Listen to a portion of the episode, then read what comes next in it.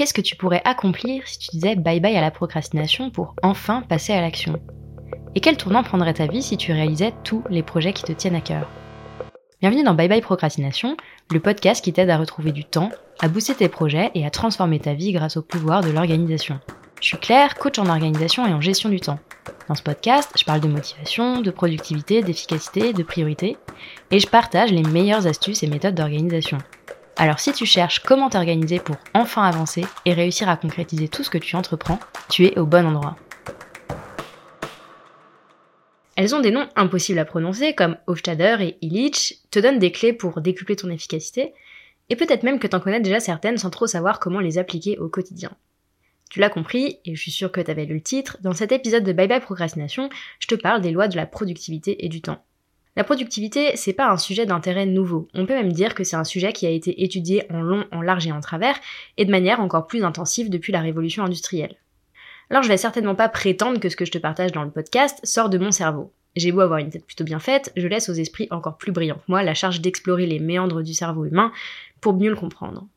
En fait, il y a même un certain nombre de principes universels qui ont été théorisés par des esprits brillants et qu'on pourrait appeler donc les lois de la productivité. Ces lois de la productivité, comme les lois physiques, sont des principes de fonctionnement vérifiés. Ils sont vérifiés empiriquement. C'est en fait des clés de compréhension de la manière dont tu pourrais t'organiser pour gagner du temps, être super efficace et décupler tes résultats.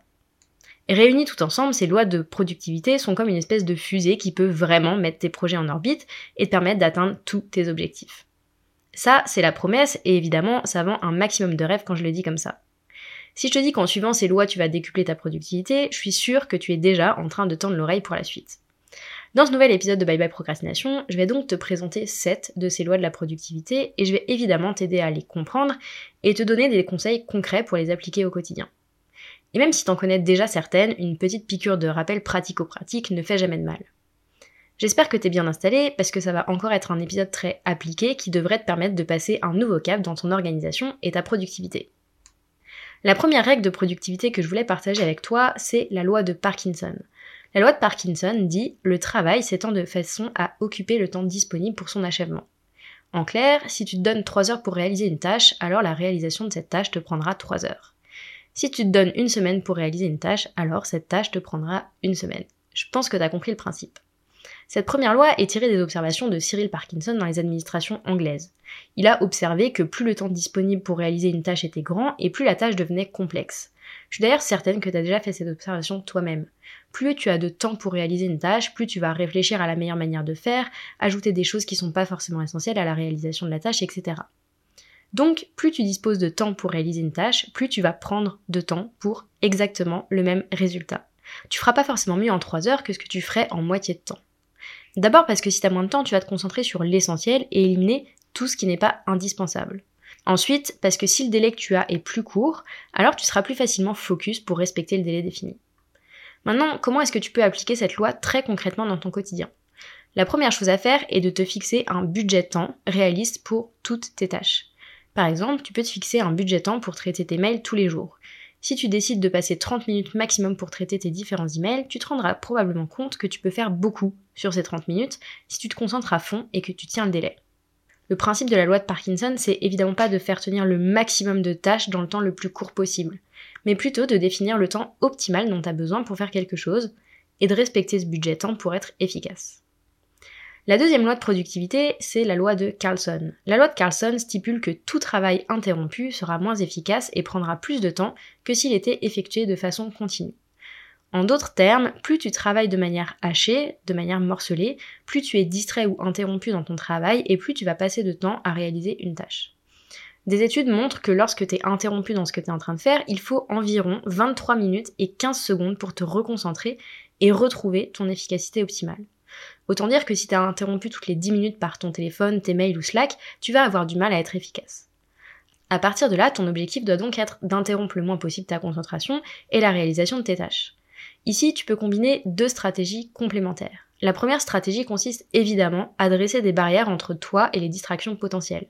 Ce qui veut dire couper ton téléphone quand t'es occupé sur un sujet, fermer la porte de ton bureau pour éviter qu'on vienne te déranger, t'enfermer dans une salle de réunion pour t'isoler ou mettre des écouteurs et une bonne playlist pour rester focus. Évidemment, tu ne pourras jamais supprimer toutes les sources de distraction externes, mais tu peux déjà drastiquement les limiter. La deuxième stratégie consiste donc à entraîner ta concentration comme un muscle. Plus tu t'entraînes à rester concentré, plus la longueur et la qualité de tes plages de concentration vont augmenter et te permettre de ne pas tomber dans le piège des interruptions permanentes. Est-ce que c'est simple? Oui. Il suffit entre guillemets de décider de te concentrer. Est-ce que c'est facile? Bien sûr que non, parce que tu vas probablement lutter au moins au début avec l'envie d'aller faire des tâches plus superficielles ou simplement vérifier tes mails pour la 36e fois de la journée. Mais promis, quand tu commences à muscler ta concentration, t'auras beaucoup de mal à revenir en arrière et à accepter de fragmenter ton travail au gré des interruptions. Troisième loi de la productivité, la loi de Pareto. La loi de Pareto n'est pas vraiment une loi de productivité en tant que telle, car c'est en fait une loi de probabilité avant tout. Pour faire simple, la loi de Pareto stipule que 80% des effets sont produits par 20% des causes. Par exemple, 20% des clients d'un business génèrent 80% du chiffre d'affaires. 20% des problèmes occupent 80% des efforts de résolution, etc. En fait, cette loi, ou principe de Pareto, est donc une loi de répartition. Appliquée à la productivité, ça veut dire que 80% des résultats sont obtenus par 20% des actions que tu réalises. Ce qu'il faut bien comprendre, c'est que la loi de Pareto est surtout un outil d'analyse qui permet d'identifier quelles sont les actions qui font partie des 20% qui produisent le plus de résultats. Mais ça ne veut pas forcément dire que les actions qui produisent moins de résultats sont inutiles, parce qu'elles participent d'un certain équilibre. Personnellement, je sais qu'écrire les épisodes de Bye Bye Procrastination fait clairement partie de ces 20% les plus efficaces, puisque 80% de mes clients et clientes font partie, comme toi, des personnes qui écoutent le podcast. En gardant le principe de Pareto en tête, tu peux donc te demander qu'est-ce qui a encore sa place dans ton emploi du temps et dans ta to-do, et qu'est-ce qui à l'inverse ne produit pas ou peu de résultats. Ton temps est un investissement, et si les résultats que tu obtiens ne sont pas à la hauteur des efforts réalisés, c'est peut-être qu'il est temps de se focaliser sur les actions qui te rapprochent véritablement de tes objectifs. Allez, on passe à la quatrième et à la cinquième loi, la loi de Murphy et la loi de Hofstadter. La loi de Murphy dit tout ce qui peut mal tourner va mal tourner. Autrement dit, il y a toujours des problèmes à gérer, même si tu anticipes un maximum. De l'autre côté, la loi de Hofstadter dit il faut toujours plus de temps que prévu. En gros, si on tient compte de ces deux lois, il faut toujours prendre de la marge quand on planifie les choses.